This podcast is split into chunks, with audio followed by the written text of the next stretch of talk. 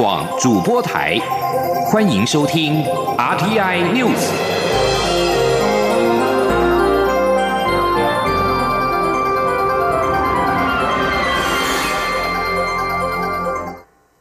各位好，我是主播王玉伟，欢迎收听这节央广主播台提供给您的 RTI News。今天是二零一九年一月十一号，新闻首先带您关注内阁人事变动。立法院临时院会在十号三读通过一百零八年度中央政府总预算。赖清德在立法院表达谢意，并且表示预算已经通过，时间也已经到了，今天将召开临时院会进行总辞。而蔡英文总统也预计今天上午举行记者会，宣布新任阁魁人选。根据中央社报道，行政院三长已经敲定，院长、副院长为苏贞昌、陈其迈的苏迈配，行政院秘书长则渴望由中生代的前台南市代理市长李梦燕出现。报道指出，行政院副院长、秘书长人选都是由将接任阁魁的苏贞昌亲自征询之后，在十号晚间初步敲定。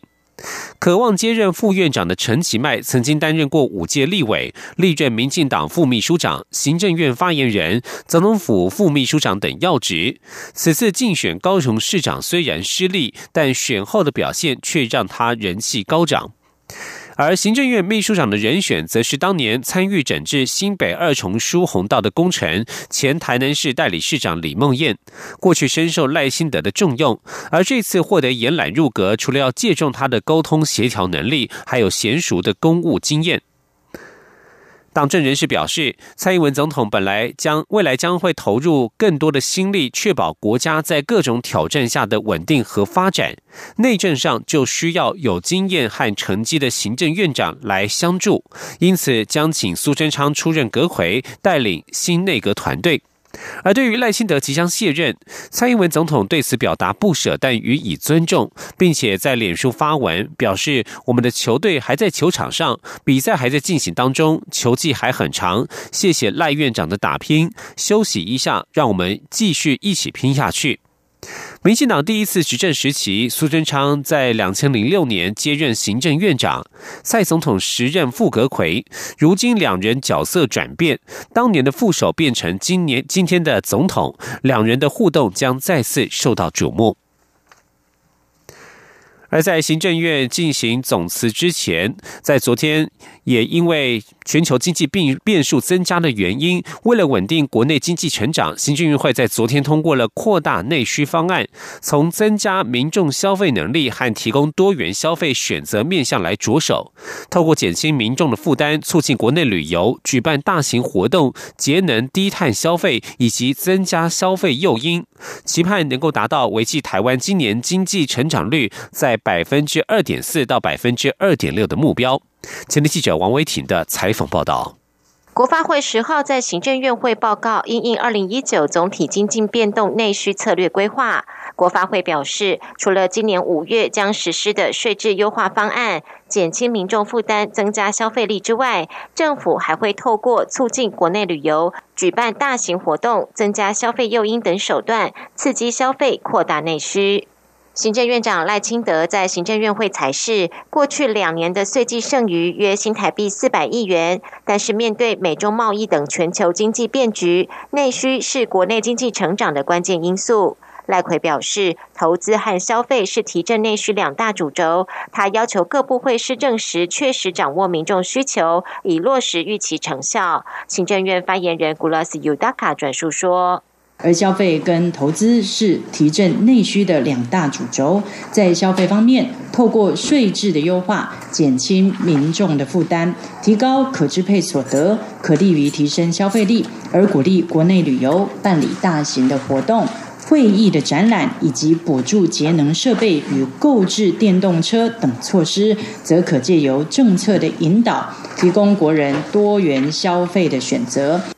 根据国发会的方案，今年度促进国内旅游措施包括行销二零一九小镇漫游年，编列二点五亿元，整备四十座小镇旅游环境，连接在地产业，引导在地深度旅游，以及斥资三十八点五四亿元，提升国家风景区及地方景点旅游品质。此外，经济部也将争取国际活动在台湾举办，例如二零一九年新加坡贺宝福企业会议、国际自行车展。台南台湾国际蓝展、二零一九国际言语音声学会第三十一届大会、二零一九亚洲专利代理人协会会员大会和二零一九世界非安高峰会。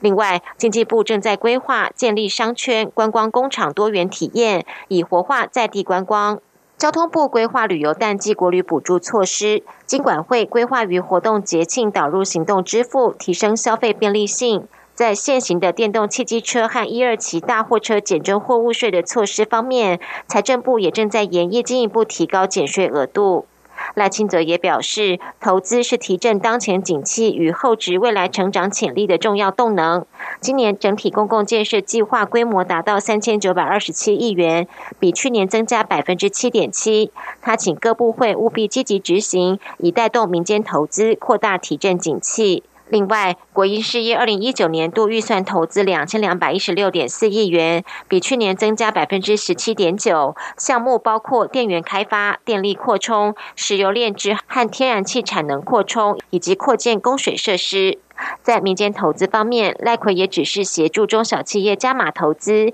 持续加强五加二产业的创新动能，以及吸引台商回流。中央广播电台记者王威婷采访报道。另外，行政院也在最后针对任内的问题进行最后的检讨。前促展会副主委张天青任内发言惹来争议，遭指为沦为选战打手。行政院在十号发布调查报告，表示张天青思虑欠周、言语轻率，严重损及促展会的公信力，应该负起最大程度的政治责任。行政院已经予以免职。前促展会副研究员吴佩荣向媒体爆料录音档，指张天青去年八月二十四号在会议当中点名当时正在参选的新北市长侯友谊，就是转型正义最恶劣的例子，并且说这个如果没有操作很可惜等发言引发各界议论。张天青事后请辞获准。行政院提出的报告结论指出，张天青在去年八月二十四号会议当中思虑欠周、言语轻率，未能自我要求，导致招来舆论非议，极为不当，严重损及其所属机关的公信力，对于推动转型正义造成极为不利的影响，应该负起最大程度的政治责任。行政院在去年九月十四号予以免职。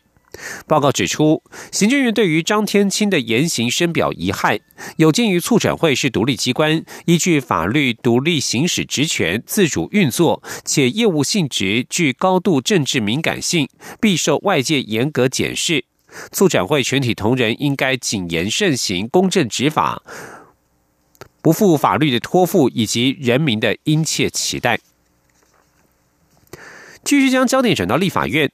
立法院从二号起召开临时会处理今年度中央政府总预算案，历经多日朝野协商，朝野无共识的提案剩下八十多案，经过近五个小时的表决之后，终于在十号傍晚完成了三读。行政院岁出原本列新台币两兆两百二十亿元，审查之后小删两百四十亿元，改列一兆九千九百七十九亿多元，删减率百分之一点一九。随着总预算过关，临时会也宣告提前落幕。前天记者刘玉秋的采访报道。立法院自二号起召开临时会，处理今年度中央政府总预算案。经朝野多日来协商有成，各党团所提列的预算删减冻结案从两千一百五十七案降到两百零二案。后来在野党又陆续撤案，最后仅剩八十多案朝野无共识的提案诉诸表决。院会历经近五个小时的表决大战后，立法院长苏家全敲下议事锤，宣布民国一百零八年度中央政府总预算案完成三读，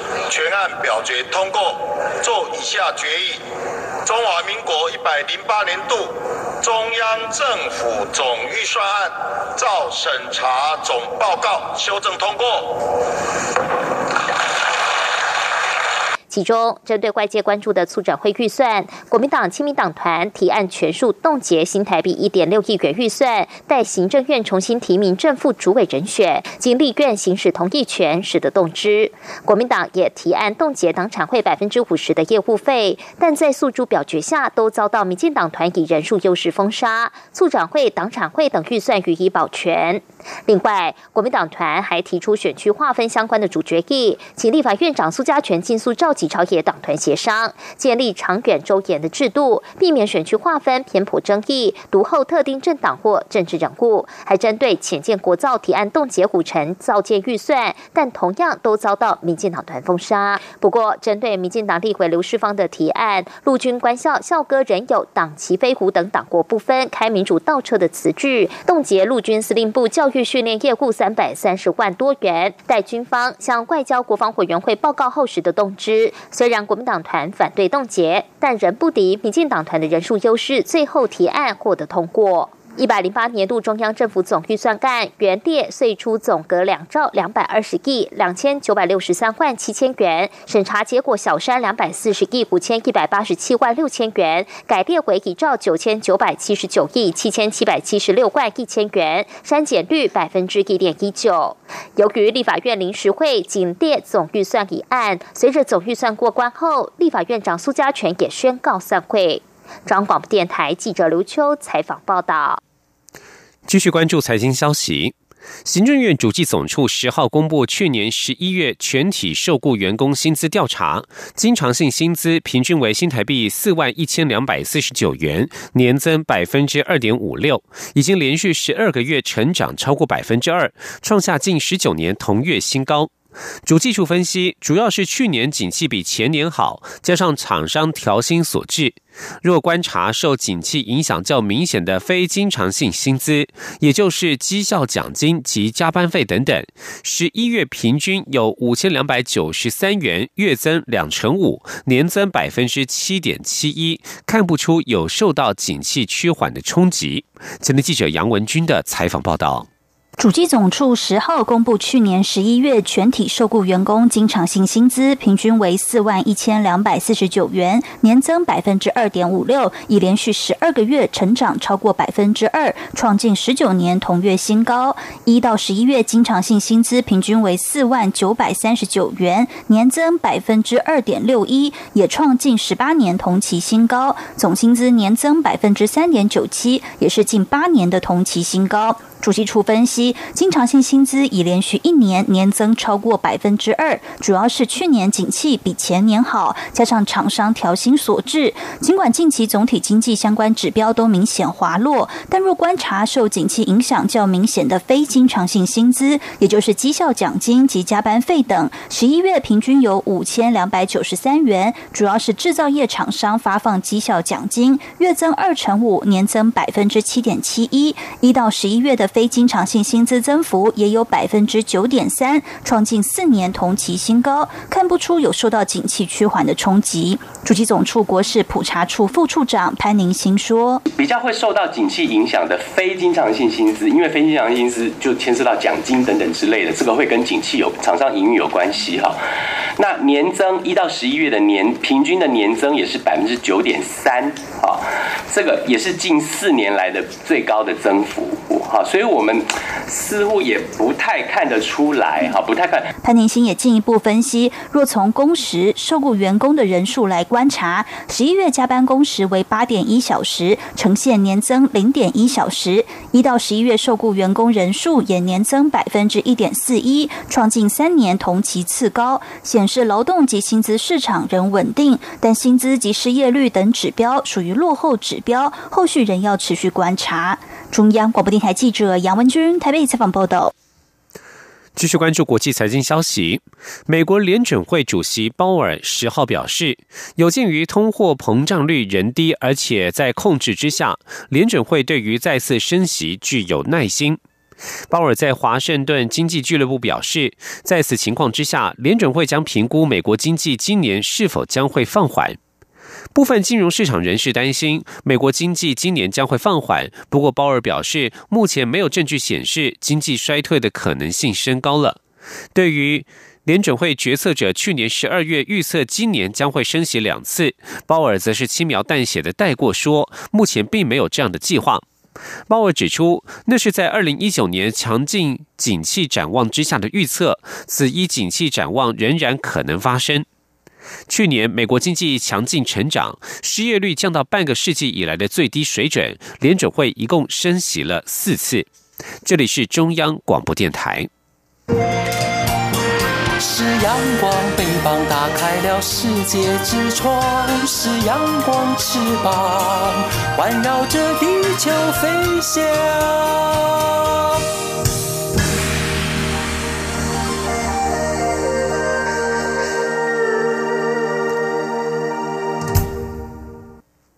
各位好，我是主播王玉伟，欢迎继续收听新闻。关心民生议题，近期鸡蛋价格波动剧烈，传出有一蛋难求的情形，甚至引发物价上涨的疑虑。农委会在十号召开记者会澄清，蛋价上涨是因为去年八二三水患之后产量仍未复原，加上春节需求增加所导致。不过农委会这半年来已经进行协调，估计再等半个月到一个月的时间，产量就可以陆续恢复平稳蛋价。农委会也强调，目前蛋价仍在合理范围。若是有人趁机哄抬垄断，将移送公平会处理。吉林央望记者谢嘉欣的采访报道：去年八二三南部水患重创嘉义、台南等国内鸡蛋主要产地，时隔近半年，至今鸡蛋产量仍未完全恢复。近期出现蛋价飞涨，不论产地、批发价，平均每台斤都上涨三元，还传出一蛋难求，物价恐因此上涨。对此，农委会十号召开记者会，强调这一波涨价，除了因为鸡蛋产量未复原，每日仍有约五千箱缺口外，农历春节将至，需求提升也是原因之一。为了早日补足产量缺口，农委会在去年八二三水患后，就在供应端进行产量调节，包括增加母鸡投入产蛋、延缓淘汰老母鸡等。另外，在销售端方面，也协调蛋商工会要加强调度。由于蛋鸡成长需要约四点五个月以上的时间，如今产量正陆续恢复，不至于会有一蛋难求的情形。农委会主秘张志胜说。其实现在就已经在回补了，现在就已经在回补了。我们希望在最最短的时间回补，所以大家不用担心说会不会再有一些价格的波动哦。从供应端看起来，这样的回补应该很快的时间就会达到四个半月到五个半月嘛，所以大概十五天到三十天之间，这样的回补速度就会很快。那这边台湾的速率也减慢，所以两个两个方向都在努力。至于外传物价恐因此而成长，尤其用蛋量大的早餐店。农委会强调，目前鸡蛋涨幅都还算正常范围，且每台斤涨价三元，以一箱蛋二十台斤约两百颗来平均摊提，每颗蛋只涨价零点三元，影响物价成本的幅度非常有限。早餐店蛋饼若因此调涨五元，并不合理。农委会将严密监控供应与价格波动情形，如有发现垄断哄抬，就会移送公平会等单位处理。中央广播电台记者谢嘉欣采访报道。继续关心文教新闻，立法院在十号三读通过了一百零八年度中央政府总预算案，其中文化部编列四亿元补助公视基金会设立台语频道的专案预算也已经通过，最快今年中就可开播。文化部表示，在台语频道四亿元的专案预算当中，其中三亿元将补助公视基金会建制台语频道节目制作、行销推广以及人才培育；一亿元补助华视公司协助节目制播。公视基金会与华视公司制作节目都会在台语频道上播出。由于立委预算审议过程当中提出附带决议，冻结其中八千万元的预算，待专案报告之后时可解冻。文化部对此表示，下个会期将会尽速商请立法院安排台语频道专案报告，并且将持续督促公视基金会以最严谨的节目制播程序制播符合社会期待的优质台语节目，让台语频道在今年中能够顺利开播。另外，由文化部主办、委托台北市政府与高雄市政府代办的北部流行音乐中心与海洋文化及流行音乐中心的新增预算，十号也在立法院三读通过。文化部长郑丽君感谢行政院长赖清德及朝野立委的支持，希望两座流行音乐中心都能够在今年如期如职完工。两厅院在十号公布二零一九年艺术基地计划内容，共有十五位艺术家与青年入选驻馆艺术家。两厅院壮游与艺术行政实习专案计划，将由国家文艺奖得主林强担任导师，以过来人的经验，提供艺术家们与年轻朋友在寻找梦想、发挥才能的路上，成为最有力的支持与陪伴。先听央广记者江昭伦的采访报道。两厅院从二零一四年起开放艺术家驻馆，至今共邀请十位艺术家驻馆创作，并陆续发表。今年两厅院扩大青年培力面向，并着重与在地的连结。除了邀请吴明伦、樊宗奇、周东业担任两年的长期驻馆艺术家，王安琪、季博豪以跨领域计划入选短期驻馆艺术家外，更提出 Gap Year 两厅院壮游专案，挖掘具潜力、行动力、能提出自身观点的青年艺术家，共有五人入选。另外，两厅院还首创艺术行政实习计划，与各大专院校合作，遴选出七位在校生，采学其志，以每年两次的实习机会，培养未来可能的艺术行政人才。两厅院同时找来国家文艺奖得主林强担任艺术基地计划导师，以自己的创作历程与新时代的艺术家或青年分享交流。林强笑说：“当导师不敢，自己其实是倚老卖老，年纪大了有多一点经验。”但最开心还是自己也有机会向年轻人学习，或许彼此可以激荡出很不错的作品。林强说：“跟他们一起生活，然后一起工作，分享一些经验吧。导师不敢，因为那个你要指导他们去做什么事。现在年轻人特别有自己的主张，所以很难吧？就是尽量的看能不能帮忙，然后他们身上也有很多学习的地方。”两厅院艺术总监刘怡如指出，两厅院一直以来的目标就是培育优秀艺术人才，期待透过今年扩大艺术基地计划面向，为台湾寻找更多潜力人才以及更多跨领域合作的可能性。中国电台记者张超伦台北采访报道。培育青年人才，不论在艺术或学术界都相当重要。为了稳定我国博士生的质与量，教育部代理部长姚立德在十号在全国大专校院校长会议当中表示，教育部预计从今年八月开始实施绩优博士生生活津贴补助方案，每年将提供八百到一千名博士生，每人每月至少新台币两万元，一年二十四万元。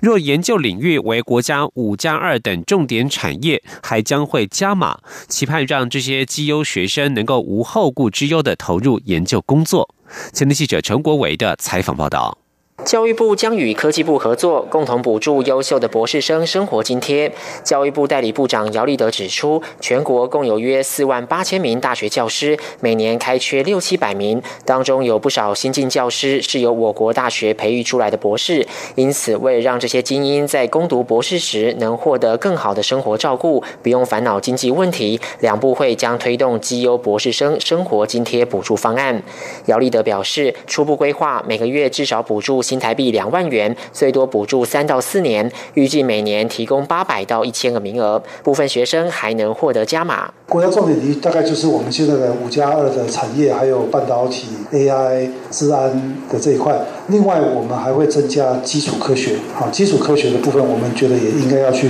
鼓励，好，所以这个是我们会做。那至于加码要加再增加多少呢？我们会跟科技部进一步再商量。这项方案预计在今年八月新学年度上路。姚立德说：“一个国家的发展必须仰赖一定数量及品质的博士生在大学里做研究，所以教育部这两年也不再逐年扣减各大学的博士班招生名额，并且还会针对符合我国重点产业项目，将先前扣减的名额还给学校，期盼培育出更多相关产业精英。”中央广播电台记者陈国伟台中采访报道。继续提供您观光的优惠。二零一九台湾灯会将在二月十九号到三月三号在屏东登场，将在屏东、东港和大鹏湾三大灯区布展。观光局十号在行政院表示，预估今年台湾灯会可以吸引八百万至一千万人次，而为了吸引赏灯民众多驻留一天，观光局也会推出高雄和屏东的留宿措施与外国旅客优惠方案，期盼能够增加观光人潮。今天记者王维婷的采访报道。二零一九台湾灯会将于屏东举办，今年主题为“平安蓬莱，光耀三十”，象征台湾灯会迈入第三十个年头。本次灯会共有三大灯区，分别是屏东、东港及大鹏湾。其中主灯所在的大鹏湾灯区是台湾灯会首次于国家风景区举办，独特的西湖海岸地形是国内外少见的灯会举办场地。今年台湾灯会主题是“巨尾来复”，首度不以生肖为主题，而以屏东东港知名的黑尾鱼为设计元素。灯会小提灯二零一九平安珠以屏东风珠爷为发想，小提灯还具备铺满功能。灯会期间将每天在会场发放六千盏。交通部观光局长周永辉十号在行政院表示，这次灯会有十三天，预期可以吸引八千万到一千万人次的人潮。周永辉说：“啊，因为它的区位的影响，所以我们大概也预估大概是八百万人次到一千万人次。那么有关于住房率的部分，算是我们在算产值里面一个重要指标，所以我们大概也会呃鼓励高雄跟屏东。”的留宿的措施，那么事实上大概也是这个月月底会比较具体的这个流程，那那个时候会更精准的来看这一次预估的这个诶效益。行政院长赖清德表示，台湾灯会每年均吸引上千万国内外旅客参观，近年来都创造上百亿元的观光效益。台湾灯会更荣获 Discovery 频道推荐为全球最佳节庆活动，已然成为台湾向世界行销的最重要节庆活动之一。赖清德说，今年台湾灯会首次移师屏东办理，又适逢三十周年，是重要的里程碑。在交通部与屏东县政府共同规划下，结合永续理念，融入在地特色与旅程活动，主灯设计展现屏东黑尾鱼主题，并首次在海洋湾域打造灯区。他邀请国内外旅客前往欣赏。中央广播电台记者王威婷采访报道。关心国际焦点。美国总统川普在十号表示，美国与中国进行的贸易谈判正取得巨大成功。他还说，比起和民主党打交道，中国其实好相处得多。川普上午从白宫出发，前往位于德州的美墨边境，再次强调美国正面临边境安全危机。而他这几天与国会民主党人交涉盖围墙预算未果，美国联邦政府持续关门当中，也再度成为川普口中的责骂对象。川普不但为参议院少数党领袖舒默取了一个“糟糕查克”的外号，连谈到美洲贸易谈判也不忘借机酸民主党。川普说：“美国经济好的不得了，美国和中国的贸易谈判正取得巨大成功。”川普说：“我发现，在许多方面，中国远比糟糕查克和南希更受人敬重。南希指的是联邦众议院议长佩洛西。”川普还补上了一句说：“事实上，和中国打交道比和反对党相处容易多了。”美国联邦政府关门已经进入到第二十天，川普九号与国会民主党人仍然谈不拢逐墙预算，翻脸走人。不过，川普十号一早推文反驳舒默说谎，强调自己会面时没有拍桌走人，而是听到佩洛西说不给盖墙预算之后，有礼貌的说再见离开。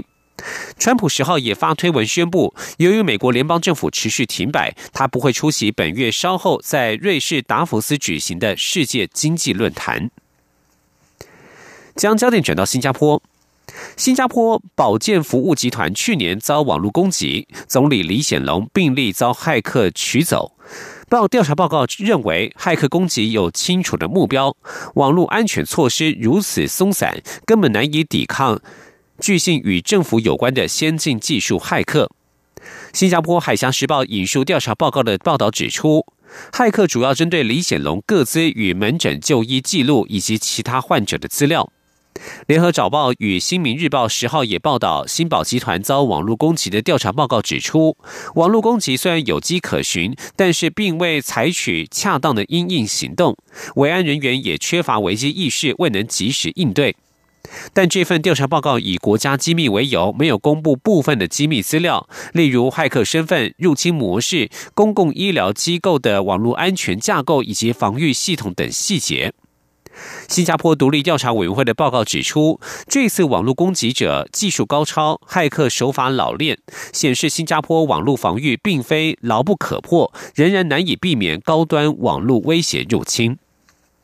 以上新闻由王玉伟编辑播报，这里是中央广播电台台湾之音。